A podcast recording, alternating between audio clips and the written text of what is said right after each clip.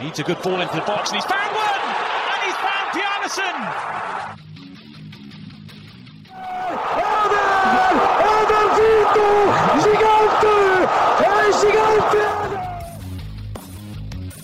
Fala pessoal, minuto da Euro número 12 no ar e hoje vamos falar de Inglaterra 1 a 0 República Tcheca nos comentários de Plínio Lopes e Croácia 3 a 1 Escócia, os dois jogos que fecharam o grupo D da Euro. Então, vamos aos jogos.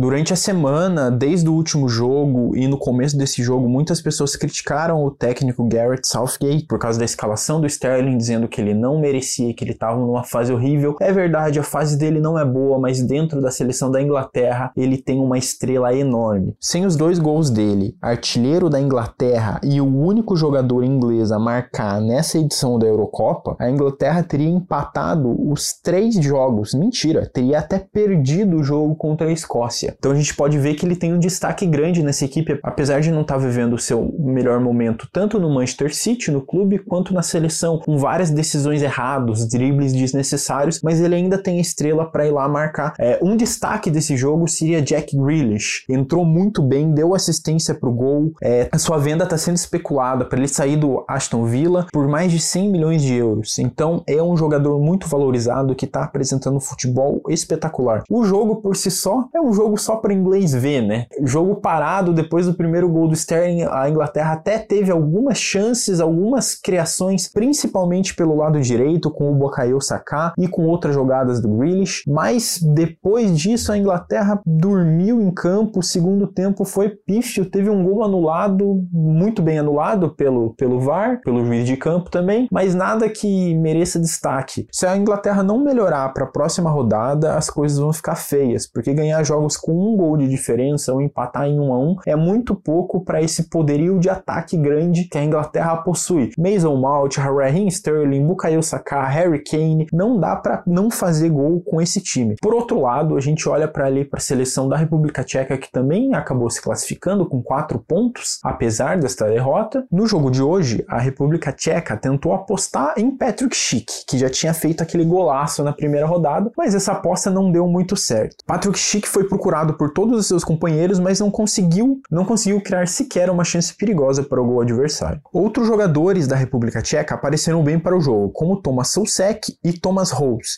que os dois tiveram jogadas de grande perigo com chutes de fora da área. Porém, a mira não estava muito boa hoje e não trouxeram tanto perigo assim para a seleção da Inglaterra, fora uma grande defesa feita pelo Pickford no primeiro tempo. Foi um jogo muito morno, diferente do que a gente está acostumado naquele chazinho inglês. Vamos esperar que essas duas equipes equipes têm uma ótima segunda fase do torneio e vamos esperar para ver se o Patrick Schick vai conseguir meter mais algum gol nessa competição, se a República Tcheca vai mudar o modo de jogar e vai tentar trabalhar mais com o meio-campo e se finalmente a Inglaterra vai desencantar, porque tem muitas estrelas no time, mas até agora não apresentou um futebol que valesse a pena de assistir.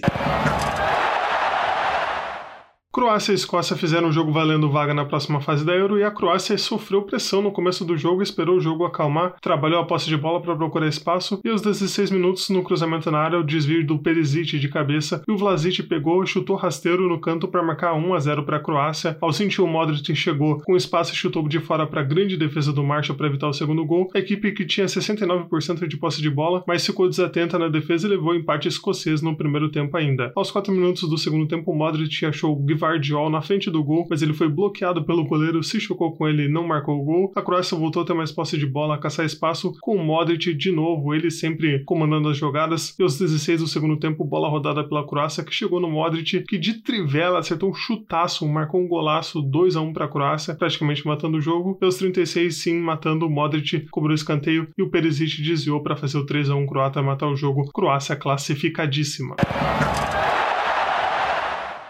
Já a Escócia tentava passar pela primeira vez para a próxima fase da Euro por um mata-mata e já começaram com dois escanteios no primeiro minuto de jogo, vários cruzamentos das laterais, principalmente com o Robertson, deixavam duas linhas atrás da linha da bola para evitar ataques croatas quando perdiam a bola, e aos 23, dois ataques atrapalhados que na segunda chance o Macan chutou travado e o goleiro se esticou para defender, e aos 41, quando o time não conseguia atacar, conseguiu sair do sufoco, e na sobra do bate-rebate o McGregor pegou bom chute no canto e empatou a partida para a Escócia, 1 a 1 no finalzinho da primeira etapa, mas na segunda etapa os escoceses vieram até animados querendo um gol para se classificar, mas criaram muito pouco, viram a Croácia crescer novamente, virar o jogo sem se esforçar muito, apostavam nos cruzamentos e nas bolas paradas para conseguir algo maior, mas não conseguiram quase nada, levaram o terceiro gol ali nos 15 minutos finais e aí morreram, perderam ânimo, boa parte das chances de se classificar, e aí faltou qualidade técnica para o time conseguir algo mais e ficou por aqui na Eurocopa mais uma vez morrendo na fase de grupos.